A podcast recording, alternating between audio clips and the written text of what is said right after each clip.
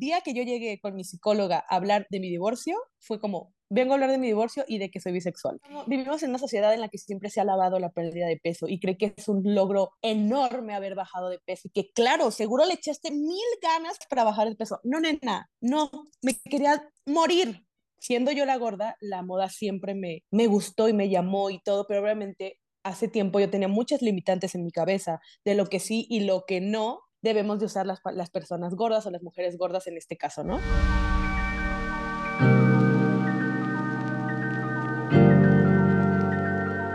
Bienvenidos a un episodio más de el podcast de Gaby Lumireles. Hoy tenemos a una invitadaza, la considero una de mis influencers body positive favoritas, una ícono, una diosa, una verdadera potrona, o sea, ella lo es todo, de verdad, es un ícono. y además lo puedo considerar mi amiga, aunque creo que nos hemos conocido una vez en persona, pero el poder del internet, las redes sociales nos unen. Ella es Pau Romero, ella es una tapatía, influencer body positive, líder de la moda curvy, además modelo de modas talla extra y una gran creadora de contenido porque realmente a todas sus seguidoras nos hace sentir que somos parte de su grupo más cercano de amigas. O sea, yo verdaderamente veo sus stories y siento que comparto su vida. Y además recientemente ha hablado sobre salud mental, que es algo que no todos se atreven a hablar y que es algo súper poderoso y que puede transformar vidas. Así que bienvenida, Pau, gracias por estar aquí. Jay, muchas gracias por invitarme. Estoy muy emocionada de estar aquí contigo. Eh, muchas gracias por la introducción tan bonita. Yo soy tu fan, yo verdaderamente sí soy muy fan. O sea, sí estoy faneando. Se sabe. Oye, yo siempre quiero que también mis invitadas se presenten ellas mismas. Entonces, preséntate a quien no te conoce. Bueno, para quien no me conoce, que supongo que son muchas, pero bueno, mi nombre es Pau Romero, soy creadora de contenido eh, específicamente hablo mucho, mi, contenido es enfocado en moda para tallas extra. Eh, me encanta la moda, me apasiona. Eh, como ya dijo Gabilú, recientemente hablo mucho más de salud mental, que creo que es un tema para mí que es muy importante sacarlo a la luz y quitar como este estigma que hay referente a todos los trastornos mentales que hay. También hablo de body positive, de amor propio y de todo un poco. También modelo de vez en cuando. De, amor también, o sea, se me olvidó también compartir esta gran sección que tienes en tus stories de que te piden consejos de amor y bueno, es una cosa padrísima. Sí, sí, sí. Mira, aquí le hacemos de todo, que si el consejito del amor, que si el consejito para la pareja, de todo, de todo hacemos. Oye, cuéntame primero, ¿Cómo empezó tu relación con tu cuerpo? Porque hoy te vemos en potrona segura y entonces muchos han de decir, ay, qué padre, o sea, siempre ha sido así, pero siempre ha sido así. no, no, o sea, a ver, voy a comenzar como a platicar de todo el contexto, ¿no? Mira, el contexto para que entendamos desde el principio. Siempre he sido una persona gorda, toda mi vida lo he sido. Yo soy la gorda de mi familia, de mis tías, de mis primas, yo soy la gorda, ¿sabes? Eres la única. Pero también o sea, no tienes. Bueno, hay, hay, algunas otras que son un poquito más gorditas y así, pero mm. la gorda soy yo. La más gorda soy yo, ¿no? Em, y eh, junto con esto, que siempre he sido la gorda, a pesar de. Bueno, no a pesar, porque no es a pesar de ser gorda, sino siendo yo la gorda, la moda siempre me, me gustó y me llamó y todo, pero obviamente hace tiempo yo tenía muchas limitantes en mi cabeza de lo que sí y lo que no, se supone, pues, claro debemos de usar las, las personas gordas o las mujeres gordas en este caso, ¿no?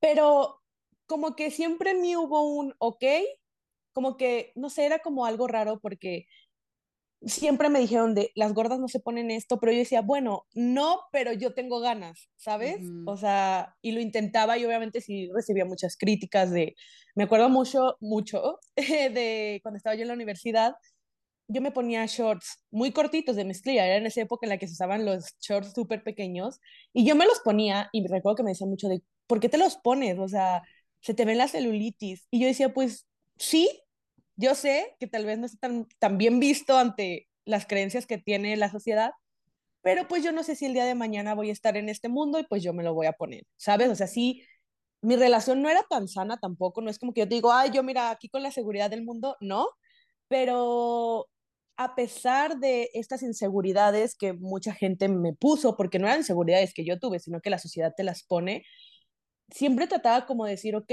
¿qué me gusta a mí? ¿Qué me gusta a mí? Y, y, y poco a poco, justo hoy haciendo esta sección que, que decías de preguntas, me decían que como, cómo conocí mi estilo o cómo le perdí el miedo. Pues es que intentándolo, intentándolo. el miedo siempre va a existir, el, el miedo siempre va a estar ahí, pero creo que intentando las cosas es como se pierde el miedo. Al final del día, es conocerte también y saber qué te complace a ti, no qué le complace al que está allá afuera. Claro. Me encantó porque justo me encanta esta frase, siempre la repito, de la vida es demasiado corta como para vivir a medias. Sí, claro. Y para vivir para los demás y para odiar a tu cuerpo, o sea, para estar peleada con tu cuerpo. No, no, o sea, es que justo es esto, o sea, yo no sé cuánto, se escucha como muy catastrófico, pero es real. No sé cuánto tiempo me queda en este, en este mundo como para vivir complaciendo a los de al lado. O sea, cuando es mi turno de complacerme a mí misma, cuando es el turno de yo ser feliz con lo que yo soy, ¿sabes? Como la ropa, es que eh, como que hago mucho hincapié en la ropa porque la gente realmente tiene mucho estigma con esto de la ropa, ¿no? De cómo te pones ese top o cómo te pones esa falda. Pues es que yo no estoy buscando que te guste a ti o que le guste al de al lado, estoy buscando que me guste a mí y que yo me sienta cómoda con, con lo que visto o con lo que tengo. No estoy para complacerte, estoy para complacerme. Oye, ¿has tenido experiencias complicadas en, para encontrar ropa o que alguna vez te hayan hecho así como el fuchi y que has dicho, o sea, ¿cómo reaccionaste? Claro, o sea, yo creo que todas las que hemos sido gordas lo hemos vivido. O sea, mira, yo, ya lo saben, muchas a lo mejor de, de tus seguidoras que también me siguen a mí, yo el último año he bajado muchísimo de peso por un tema de salud mental Em, y, pero antes yo, eh, ahorita yo soy una talla XL, antes yo era entre 2XL y 3XL, 4XL a veces, dependía, pues la marca, ya sabes. Total, la tela, el corte. El corte, la marca, que si es Shein, que si es esta, que si es, o sea, depende de mil cosas, ¿no? Pero bueno, yo recuerdo mucho, esto lo tengo como muy claro, es, hay una tienda, ¿se pueden decir marcas? Ay, obviamente, o sea, no estamos en Televisa. Mira, digo, uno nunca sabe. Al rato, chica, yo aquí que No, no, no, tú, tú di las marcas que sean, ni modo. Ni modo, ni modo. Eh, yo recuerdo que mi mamá, le, mi mamá es una mujer muy delgada, siempre lo ha sido, muy atlética, ha sido muy delgada, y ella empezaba a comprar mucha ropa en Estudio F, mm. esta marca que está en todas las plazas, bueno, supongo que hay en Ciudad de México, ajá, exacto.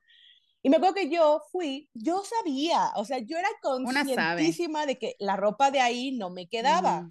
Pero yo vi un suéter y de estos suéteres que vienen en corte oversize, dije, o sea, chance y si tienen un XL me puede quedar bien, ¿sabes? Como que uno dice, yo nunca me cierro a la idea de no probarme, ¿sabes? Digo, bueno, chance y me queda, ¿no? Pues total no me queda, no lo compro. Probarse es gratis. Ah, exactamente, no. te cobran por probarte. y bueno, me metí, había un suéter muy bonito y llego con la chica de que, oye, este, este suéter, mi mamá se estaba probando unos pantalones, ¿no? Y yo, oye, este suéter lo tendrás en XL. Como si le hubiera mentado su madre a la cristiana, te lo juro. O sea, volteé y se me quedó viendo con asco, o sea, real, Gaby, con asco. Me dijo, aquí no manejamos tallas tan grandes, el más grande es M y no te va a quedar. Así yo. Dije, ok, me salí. Me salí, fue como de dije, nena, o sea, y aparte, mira, en ese punto yo ya estaba en un punto en el que yo ya había trabajado mucho como en mi amor propio, en la aceptación, y no me, no, me, no me pegó tanto, ¿sabes? Fue como, güey, pues si no quieres mi dinero, pues bye, ¿sabes? Y me salí y esperé a mi mamá, mi mamá lo así como, ¿qué pasó? Y yo, no, pues pasó esto. Ya sabes, mamá se turbo enojó, casi le inventa a la madre y todo, pero bueno, nos fuimos. Pero recuerdo que yo dije, o sea, ¿qué tiene de malo que te haya preguntado si tenías una talla XL? O sea, desgraciadamente para ti, o sea, para esa persona que me estaba viendo, eh, pues habíamos personas gordas y no podemos andar encueradas por la vida, tenemos que vestirnos también, ¿sabes? Y bueno, esa es una experiencia que tengo como muy grabada en, en mi cabeza. Y sí fue fea, sí fue fea, pero digo, bueno, afortunadamente yo tenía como este trabajo de amor propio en el que no me pegó tan duro, pero yo sí me pongo a pensar, una chica que realmente no ha trabajado tanto esta parte y que aún le cuesta muchísimo trabajo aceptar eso, qué doloroso y qué fuerte, o sea, te derrumba totalmente, te, te tumba tu autoestima, tu amor propio, lo poco, mucho que tengas, te lo tumba totalmente. Y digo, sí es, sí es difícil porque desgraciadamente las marcas aquí en México son muy pocas las que se, se animan a, a incluir tallas grandes o solamente, a mí algo que se me hace muy injusto es que solamente lo hagan en línea, ¿sabes? De que, ah, sí tenemos tallas grandes, solo en línea. Sí, nena, pero me quiero probar a ver cómo se me ve. No voy a comprar un vestido que no sé cómo se me ve. Quiero la experiencia de ir a, de shopping, ¿no? O sea, con mis amigas, con mi mamá, de yo también probarme y a ver cómo se te ve a ti, porque yo no puedo tener eso. Ajá, exactamente. Y te digo, ahora con, con mi pérdida de peso, eh, yo pasé de ser talla 20 de pantalón a ser talla 16, 14, 16. Y es, o sea, en cuenta muchísimo en el privilegio de las personas delgadas. O sea, digo, no es como que soy una persona delgada, porque. Pero ya entras un poco más en estas tallas normativas. Ajá, o sea, yo ya me puedo comprar una L, una XL, o sea, ya puedo ir a un Zara y encontrar algo que me podría quedar, ¿no? Claro. Y ha sido una experiencia difícil, eh, cómo, cómo entrar a estos privilegios que antes yo no tenía, porque son privilegios, o sea, digan lo que digan, el poder ir y comprarte un pantalón a una tienda es un privilegio, es un privilegio de personas delgadas. Eh, yo cuando empecé a tener, o sea, darme cuenta de que, bueno, ya puedo ir a Zara y comprarme tal ropa o puedo ir a tales tiendas y ya me queda, me di cuenta, digo, qué privilegios gozan las personas delgadas, ¿no? O sea, porque yo ya vengo de esta parte de ser una persona 3XL, 4XL, a ser una persona XL y, y se me hace súper injusto, ¿no? Se me hace súper injusto como la Pau de hace dos, tres años jamás hubiera podido acceder a una tienda de esas y comprarse algo. Y como que vivo las dos, o sea, estoy viviendo en este momento de mi vida estas dos realidades, ¿no? En el poder conseguir ropa de mi talla en cualquier tienda que me meta y saber que antes no podía eh, conseguirla. Y e, es, es difícil como, digo, yo agradezco a lo mejor como poder tener esta perspectiva de ambos lados porque siento, siento empatía, ¿sabes? Y, y sé lo injusto que es la industria de la moda con las personas gordas. Sí, pero te entiendo, es algo que no, no buscaste y que no viene necesariamente, bueno, de hecho para nada, de un lugar positivo. No, cero. De hecho, qué bueno que tocamos este tema, me, me encanta porque justo eh, creo que es muy alabada la pérdida de peso aún y a mí cuando me empezó a pasar, yo estaba en un momento súper duro de, de, de, mi ansiedad y mi depresión. Yo tuve un cuadro depresivo y ansioso súper fuerte a finales del 2021, sí, finales del 2021, principios del 2022. Y fue algo que yo no busqué, porque yo no, yo no es como que dije, ay, voy a ponerme a dieta, o ay, voy a hacer esto, o no, o sea, yo seguía comiendo lo mismo, bueno, no, realmente no comía lo mismo porque no comía por mi depresión, ¿no? O sea, no comía, o sea, a mí no me daba hambre, yo no comía porque no tenía hambre, o sea, yo me alimentaba, yo tenía mis tres comidas al día, pero era una comida nula, o sea, de que un café y un pan, o un pedacito de pollo así y dos brócolis, nada más, o sea, porque no me entraba a mí la comida, o sea, era mi, eh, yo estaba en un cuadro tan depresivo tan fuerte que la comida a mí no me entraba, o sea, comía lo que mi cuerpo me permitía comer porque no podía comer más, o sea, aparte no tenía hambre, o sea, yo pasé meses sin tener un antojo. O sea, que tú dijeras, ay, se me antoja una pizza, se me antoja. Yo pasé meses sin saber lo que era un antojo, porque no se me antojaba nada. O sea, yo estaba en un, en un lado muy, muy feo de la depresión y de la ansiedad, en la que eh, fue muy choqueante para mí darme cuenta meses después, ya como a mediados del 2022, ponle como en julio del 2022, un día yo estaba acostada en mi cama y dije, ay, se me antojan unas papas a la francesa. O sea, mi, mi cerebro lo pensó pero fue ese momento en el que dije, ¿cómo? O sea, estoy volviendo a tener antojos en mi vida después de casi medio año a un año de no tener un antojo, de no saber lo que es que se te antoje algo por esta situación, ¿no? De, de mi depresión. Y sí, yo mi pérdida de peso no la busqué y no vino de un lugar sano, no vino de, de, de esto de, bueno, mi alimentación cambió o empecé a hacer muchísimo ejercicio, no sé, o sea, todos estos temas que ya lo sabemos. No, no venía de ahí, porque yo ni siquiera tenía la fuerza para levantarme a hacer ejercicio. O sea, con trabajo me levantaba a trabajar. Y porque tenía que trabajar, porque nadie me mantiene, ¿no? Si no, yo creo que me había pasado un año acostada en mi cama, porque mi depresión en verdad fue muy, muy fuerte. Y yo recuerdo que a mí me daba como, incluso alguna vez en mis historias hasta lloré, de que, güey, por favor, no me lo digan, o sea, no me lo estén celebrando porque yo sé que no viene de un lado sano, no viene de algo que, que está haciendo que yo sea una mejor que mi salud mejore, porque mi salud mental estaba por los suelos, porque no nada más es la salud física, también es la salud mental, porque no podemos tener una salud integral sin salud mental. Puedes estar perfecto de tus niveles de grasa y todo lo que ya sabemos, pero si tu salud mental no está bien, no estás bien, no estás sano. O sea, es una realidad. Yo lo entendí a raíz de, de llegar a esta depresión, ¿no? y, y, a mí, yo me acuerdo que una vez lloré en mis historias, le decía, por favor, no me lo digan, por favor, no me lo digan porque me hacen sentir muy mal, o sea, es, es que era, Gaby, era un, una situación súper difícil. Él, una, yo estaba pasando por mi depresión y mi ansiedad, que, bueno, la mayoría de las personas lo saben, fue por una separación que yo tuve, yo estaba casada y fue por esa separación, o sea, estaba con el duelo de haberme separado, la depresión, la ansiedad y tener que cargar con que mi cuerpo estaba cambiando de una manera abrupta, porque fue un, bajo de, un bajón de peso de tres meses, o sea, en tres meses yo me bajé de peso y el pararme en el espejo y verme y no reconocer lo que estaba viendo, o sea, decir, ese no es mi cuerpo. ¿Por qué? Porque yo estaba tan familiarizada con mi cuerpo antiguo porque tenía años en el mismo peso, años, años, años, y de saber cómo vestirlo y de saber cómo...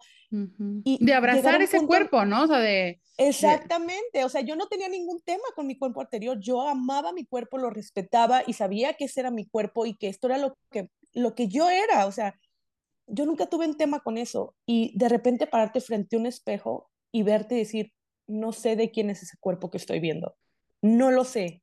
Aunado a todo lo que ya te dije, o sea, fue un, un cambio bien abrupto y doloroso, sinceramente fue doloroso.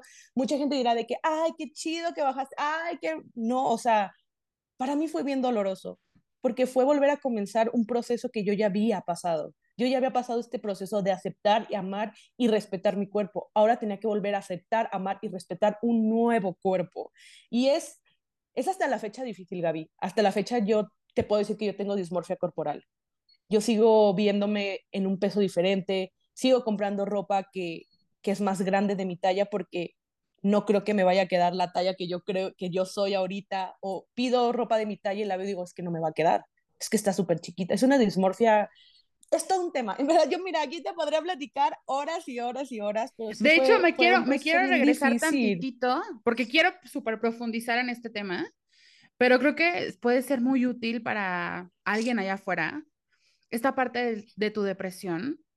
¿Cómo fue para ti o cómo más bien dijiste, esto ya no es tristeza, ¿sabes? Esto ya no es un bajón, esto es depresión y necesito pedir ayuda. Estás escuchando el podcast de Gabriel Mireles. Regresamos en un instante.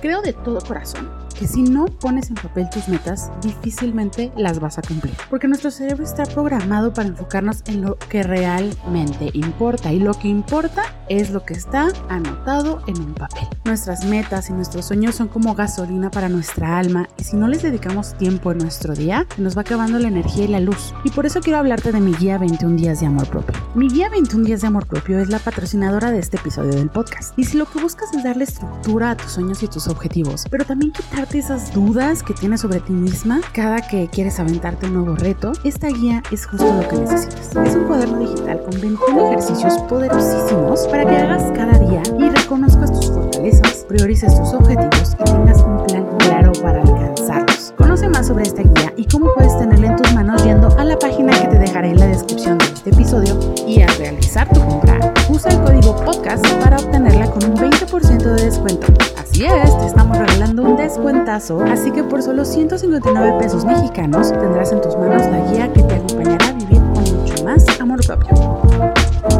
Y ahora, de vuelta al podcast de Gabriel Mireles.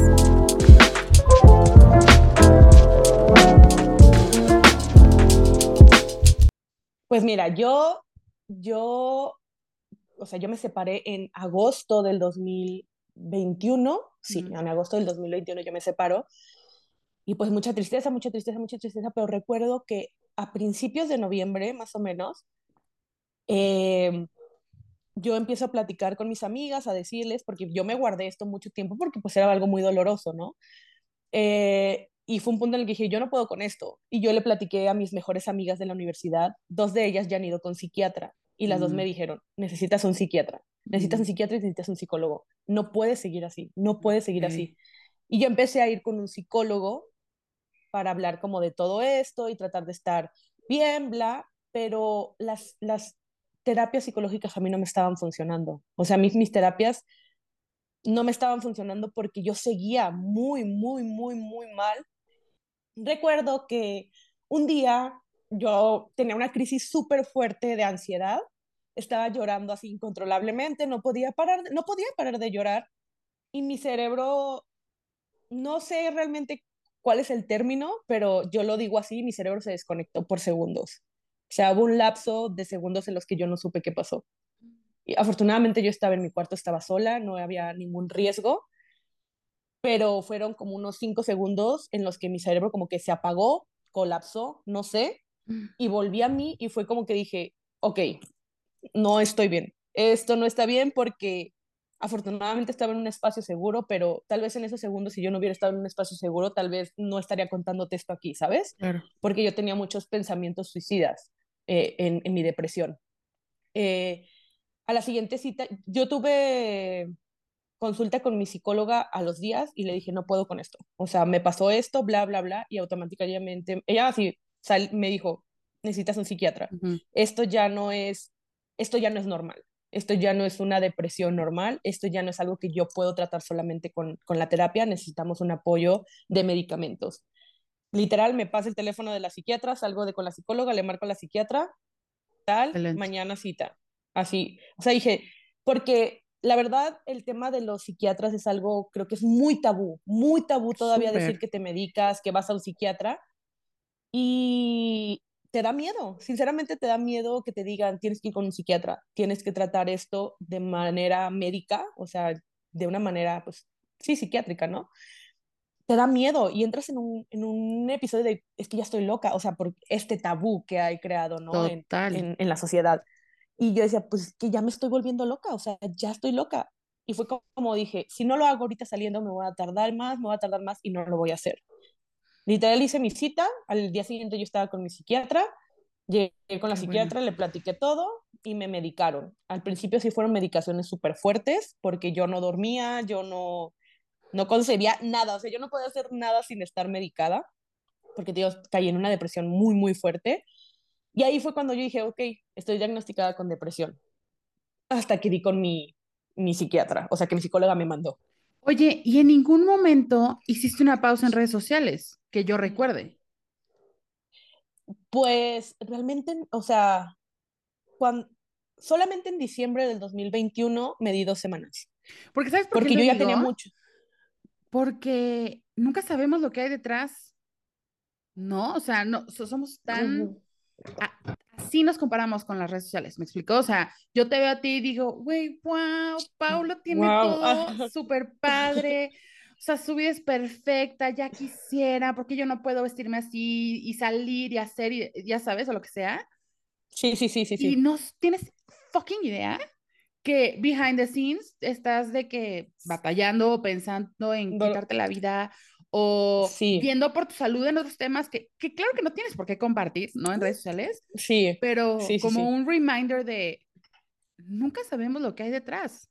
Porque tú nunca dejaste no, porque al final de... estar aquí en redes, sonreír, compartir tu look, mi make-up. Y, y, detrás había muchas otras cosas. Yo, mira, yo justo, yo me llené mucho de trabajo en ese último semestre del 2021 que fue eh, la campaña que tuve con el Old Navy, mm, ¿te acuerdas de esa campaña? A partir de esa campaña se vino muchísimo trabajo, gracias a Dios, y yo tenía ya demasiados compromisos, demasiados compromisos que yo ya tenía, pues tú sabes cómo se maneja esto, contratos y demás. o sea, que, que realmente, pues los tienes que cumplir al final del día, ¿no? Y, pero yo me acuerdo que yo, recuerdo así exactamente que yo dije, el 18 de diciembre se acaban mis actividades y yo me voy a dar dos o tres semanas de no subir mm. nada, porque genuinamente yo me paraba frente a una cámara, grababa, pausaba y empezaba a llorar. Ay, te quiero abrazar. Y se me pasaba. abrazo de lejitos. Pero sí, se, se, o sea, se pausaba, lloraba, me calmaba y seguía grabando, ¿sabes? O sea, así eran las, porque justo en diciembre tengo una sección que se llama Mi lista navideña Curvy. Yo ya tenía, o sea, yo ya tenía marcado todo esto y pues las marcas cuentan contigo. A mí no, yo tengo algo que digo, a mí no me gusta quedar nunca mal con mi trabajo porque mi trabajo es algo muy importante para mí. Porque Virgo, ¿sabes? O sea, es muy Virgo de tu parte. Porque Virgo, claro, porque Virgo, chica. Entonces, se sabe. Pues sí, sí, se sabe. Entonces, el 18 fue el último día que yo tuve de trabajo así de que postear. En cuanto terminé de postear eso, bye. O sea, dejé mi celular durante dos semanas y a tratar de estar lo mejor posible. Lo mejor posible. Porque, o sea, y dos semanas no, no eran suficientes, evidentemente, pero fueron dos semanas en las que descansé mucho de redes sociales, de toda esta interacción que, que es muy bonita, pero cuando uno está en una, un estado mental malo, no lo disfrutas. Sinceramente, no lo disfrutas porque no estás bien. Pero sí, sí, al final del día, como dices tú, uno ve una cara bonita, una sonrisa, un... pero no sabes lo que está pasando realmente atrás de, de eso. Oye, ahora sí regresémonos a bajas muchísimo de peso y los comentarios empiezan a lloverte, o sea, porque, porque te digo, yo soy fan, veo todas tus historias, me echo los comentarios y digo, oh, no, o sea, comentarios, claro, que van desde el felicidades, ay, te ves espectacular, no sé qué. Y luego desde el comentario nefasto de, ¿cómo es? Como el, ay, según no querías bajar de peso, pero te ves súper más feliz ahorita. O sea, se te ve súper más segura ahorita. Y yo, bueno, ¿qué tercas? O sea, ¿qué, qué pasa cuando ves eso? A ver, Gaby, tú y yo ya tenemos muchos años en estas redes sociales, ¿sabes?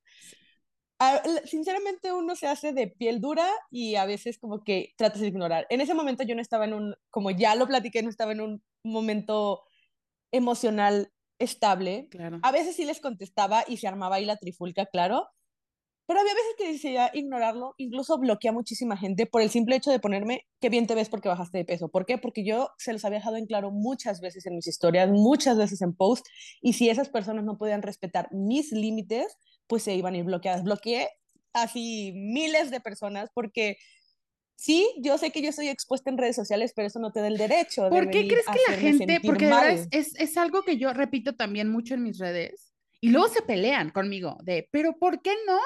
O sea, ¿por qué no puedo felicitar a alguien, ya sabes, si bajó de peso? O sea, ¿tú por qué crees? Digo, yo tengo mi teoría. ¿Por qué crees que les cuesta tanto no felicitar la pérdida de peso? Porque estamos, vivimos en una sociedad en la que siempre se ha alabado la pérdida de peso y cree que es un logro enorme haber bajado de peso y que claro, seguro le echaste mil ganas, porque es la palabra que me caga, seguro le echaste mil ganas para bajar el peso. No, nena, no, me quería morir, por eso bajé de peso, porque no me entraba el bocado. ¿Cómo te explico? O sea, lo vimos en COVID, ¿no? Que era de... Sí, justo. Aunque no le echaras ganas y como quiera bajaste de peso de, ay, no sé, algo me pasó, me hospitalizaron porque me operaron de la faringe, no sé, lo que sea. Ay, qué padre, ojalá me operen, ya sabes, para que me hospitalicen o les dio COVID, casi se muere, pero bajó muchísimo de peso. Ay, ojalá me dé COVID, ¿no? Mm, sí, es horrible. la hipocresía de entonces Exactamente, no es, salud, no es por salud, no es por salud. La neta es que la pérdida de peso en la mayoría de los casos no es por salud, no es por salud. A mí me llegaron a decir varias veces cuando yo hablaba de que, oiga, yo bajé de peso por depresión, la neta es que no está chido, me comentaban de que, güey, yo tengo depresión, pero yo estoy subiendo de peso. Ojalá y me diera al revés. Y yo, nena, ojalá no te diera depresión y ya, güey. O sea, tener depresión es lo peor que yo he vivido en mi vida. Es lo peor. O sea, yo valoro hoy en día tanto tanto, tanto mi salud mental, porque yo me di cuenta que si yo no estoy 100% bien en cuanto a mi salud mental, nada a mi alrededor está bien. Todo el mundo me dice de que, ah, justo en los comentarios estos de, ahora que bajaste de peso, te ves más alegre, te ves más... No, no, no fue el pérdida de peso. Nena, le he invertido durante más de un año a un psiquiatra y a un psicólogo para poder estar bien de acá y que esto se refleje en esto, en mi actitud, en mis ganas de vivir, en mis ganas de trabajar, en mis ganas de seguir adelante. No es la pérdida del peso, la pérdida del peso es lo que menos me importa, es lo que lo último que me importaba. A mí me valían madres, perdón por la palabra, si yo bajaba de peso. Yo lo único que quería es poder levantarme de mi cama y poder querer trabajar y poder querer vivir y poder querer convivir con la gente que estaba alrededor. El no tener que ver a mis amigas todo el día marcándome preocupadas por si ya me pasó algo, a mi mamá que no estuviera llorando porque sí me, ¿sabes? La pérdida de peso es lo de menos. Es, que sí, y la verdad es que se escucha muy, muy duro, pero es la realidad de mi pérdida de peso.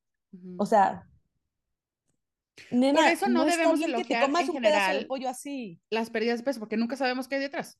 Y ya, o sea. ¿Qué hay detrás? Exactamente. Porque no sabemos de dónde viene esa pérdida de peso. No sabemos. No sabemos si esta persona te está diciendo de que sí, yo, miren, en la dieta no sé qué. No, no sabemos si tal vez detrás de eso hay un trastorno alimenticio que está haciendo que esta persona no coma, que vomite, que tenga tracones. O sea, son muchas cosas. O sea, claro, y tú le estás aplaudiendo y ella dice, ok, déjame, claro. sigo haciendo todo eso que me hace daño, pero porque, quiero los aplausos. Porque ahora soy más válida, ¿sabes?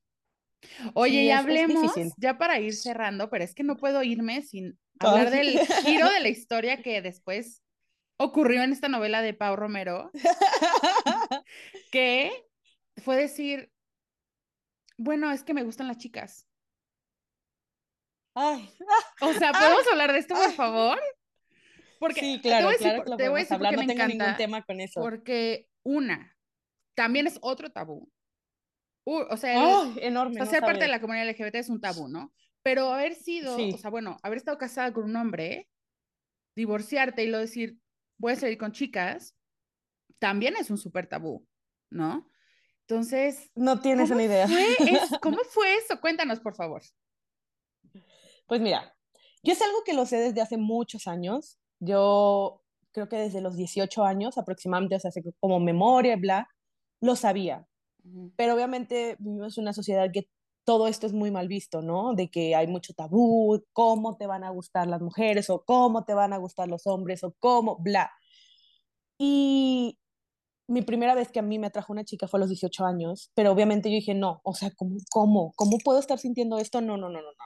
¿Sabes? O sea, yo lo ignoré, sinceramente lo ignoré. Con el paso del tiempo, yo con mi expareja, eh, con la que hemos estado hablando en esto, eh, yo empecé a andar con él a los 19 años. Y duré hasta los 28 y tantos, bueno, casi 29, ¿no?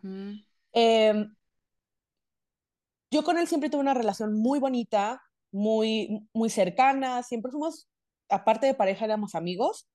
Y yo a mis 23 años, a él fue la primera persona que yo le dije, yo estando con él, yo siendo su novia. Le dije, ¿sabes qué? La neta es que esto no es, pues no es curiosidad. La neta que no es curiosidad, yo estoy segura de que pues soy bisexual, ¿no? Me gustan las mujeres y me gustan los hombres. Y él fue como, ah, ok, está bien, yo no tengo ningún problema con eso. yo, ah, bueno, bien, pero yo nunca había podido como experimentar o... Estuvo, estabas en una relación. Exactamente, porque yo estaba en una relación y era una relación exclusiva, no era una relación abierta, no era una relación poliamor, era una relación exclusiva, ¿no? Eh, y yo nunca pude experimentar como esta parte de mi vida, pero yo ya lo tenía aceptado. Pero bueno, bueno, pasó el tiempo y bla, nos separamos. Y yo el día, así te lo juro, Gaby, el día que yo llegué con mi psicóloga a hablar de mi divorcio, fue como, vengo a hablar de mi divorcio y de que soy bisexual.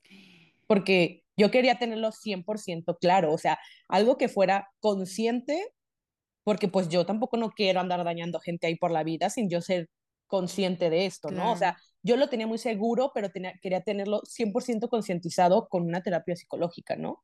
Y esos fueron los principales temas que yo llegué, a hablar con mi psicóloga, de, ¿sabes qué? Pues es esto, y hoy por hoy estoy 100% segura de eso, no tengo ni la más mínima duda, no me siento insegura de mis decisiones, ni, ni de esto. Ha sido un proceso un poco difícil por lo mismo que tú dices, toda la gente que me conoce está acostumbrada a verme con parejas hombres, ¿no? Y ahora empezar a hablar de este lado y empezar a decirlo y empezar a, a mostrarlo al mundo y decirlo al mundo, pues ha sido complicado, ¿no? Complicado en muchos sentidos, sobre todo porque hay mucha bifobia actualmente. Creo que es mucho más aceptado el eres hombre gay o eres mujer lesbiana. Eso es súper aceptado. Creo que es mucho más aceptado, pero la bifobia de cierta manera es muy latente. Y es como, es que estás confundida, es que todo te gusta. No. No, a ver, no. Es como un heterosexual. A una mujer que le gustan los hombres, no le gustan todos los hombres. Le gustan cierto tipo de hombres. Y igual, ¿no? A los hombres que son hetero, no le gustan todas las mujeres, le gustan cierto tipo de mujeres. Pues same para las personas que somos bisexuales. No nos gustan todos los hombres y todas las mujeres, nos gustan ciertas mujeres y ciertos hombres. Claro. Oye, y en esta parte de dating, ya que tienes la experiencia en ambos y aparte reciente, eh, ¿con cuál género sientes más gordofobia a la hora de, de salir en citas? ¿O de conocer gente con los hombres? Hombres, totalmente, totalmente. Creo que está muy sesgado este, es, bueno, más bien es como muy característico en los hombres el cómo me voy, cómo voy a decir que me gusta la gorda, ¿sabes? ¿Cómo, cómo voy a decir que, que, me atrae una mujer gorda? O sea, no, ¿cómo? O sea, ¿sabes? Como que siento que los hombres todavía tienen como este tabú de la, de, de la gorda, muchísima gordofobia de ¿cómo voy a aceptar que me gusta una mujer gorda? ¿Sabes? O sea, como si las mujeres gordas fuéramos menos. Y bueno, en mi caso no es como que yo he dateado con todas las mujeres del mundo, he dateado con muy pocas mujeres, pero con las que he salido, la verdad es que todo muy bonito, todo muy precioso y es de, güey, me encantas, estás hermosa, me encanta tu cuerpo, qué guapa, bla, y yo, bueno, como pavo real, claro está. sí, con los hombres creo que hay más tabú de, hay más gordofobia, totalmente. Oye, Pau, ya para cerrar y para despedirnos, ¿qué mensaje te gustaría darle a alguna diosa que tal vez esté pasando por lo que tú pasaste el año pasado? Que entiendan que todo es pasajero, que ninguna tormenta dura para siempre, por más catastrófico y por más que no le encontremos la salida y por más que no veamos el final, ninguna tormenta dura para siempre. Y entre más pronto te ayudes y busques esa ayuda que es necesaria porque hay muchas personas que pueden solas, pero vemos muchas personas como yo que no, no pudimos solas. Entre más pronto y si, si está dentro de tu acceso eh, económico poder pagar una psicóloga y pagar un psiquiatra, hazlo. Hazlo porque vas a encontrar la, la, la salida más rápido. Mi, mi, proceso de sanación fue muy rápido. Una, porque yo viví de cierta manera el duelo dentro de la relación y dos, porque yo me atendí muy rápido y yo seguí al pie de la letra todo lo que mi psicólogo y mi psiquiatra me decían. Yo no era de, hoy no me tomo la pastilla, hoy no voy a mi terapia, no. O sea, para mí mis pastillas y mis terapias son sagradas y no hay poder humano que haga que yo no vaya a mis terapias, porque para mí es importante eh, estar sana mentalmente, porque yo, eh, gracias a Dios, yo también atiendo muchísimo mi salud física, yo tengo hipotiroidismo, que eso también es, es todo un tema. Em, tengo hipotiroidismo, yo voy con mi endocrinólogo y afortunadamente mi endocrinólogo pues me ha acompañado durante todo este proceso psicológico también. Y para mí que él me diga, en este momento de tu vida tienes una salud integral buena, para mí es el mayor logro, ¿sabes? O sea, que todos mis, mis niveles de grasa, mis niveles de colesterol, de diabetes, todo eso que, que, que nos, nos, ven los doctores y mi salud mental estén alineadas, para mí es lo mejor. Entonces, sí, no hay tormenta que no termine, eh, pero también hay que ayudarnos para poder lograr salir de esa tormenta. No nos quedemos sentadas esperando a que las cosas lleguen, tenemos que buscarlas. Pau, mil gracias. ¿Dónde te pueden encontrar y seguir? En Instagram estoy como Pau Romero P, ahí me pueden buscar, por ahí casi siempre subo historias, estoy echando el chisme, me encanta platicar con ustedes. En TikTok estoy también como Pau Romero P y nada más. Esas son las dos redes sociales principales que uso. Ahí en Twitter. Y guion bajo curso, como estaba antes. Me encanta Twitter, es de mis redes sociales favoritas. No soporto, no soporto, pero se requiere una piel fuerte para estar en Twitter y tú la tienes, yo sé que tú la tienes. Bueno, me pueden seguir por ahí, me pueden seguir por ahí, ya saben. Pau, mil gracias, de verdad. Sé que este episodio les va a dar mucho que pensar y siento que además va a ser un gran abrazo para muchas que se van a identificar con muchas partes de tu historia, que tiene muchos, muchos capítulos. Y me emociona mucho ver qué nuevos capítulos vienen en tu vida. Y los que vienen, chica. Se sabe, se sabe que se va a poner buena esta película de la Pau. Sí, muchísimas gracias. Estoy muy agradecida de que me hayas invitado, muy honrada. Igual la admiración es mutua, sabes que te admiro un montón, que me encanta que podamos ser amigas de internet, aunque no nos hemos visto casi, pero es, es hermoso poder compartir, poder vivir también a través de la pantalla tu vida, sabes, como que estés casada, tu bebé, ver todo eso que es muy bonito también para mí y te lo agradezco que lo compartas. Ay, gracias, amiga. Te mando un abrazote. Yo te mando otro abrazo a ti, Gaby. Si te gustó este episodio del podcast de Gaby Lumireles, compártelo con alguien a quien le pueda ayudar a escucharlo. Y para no perderte los próximos episodios, dale seguir en tu plataforma de streaming favorita y en nuestro canal de YouTube. Nos apoyas muchísimo dejándonos una calificación, un comentario y suscribiéndote. Nos vemos en el próximo episodio y recuerda que la vida es demasiado corta como para vivirla a medias. Amate siempre, diosa.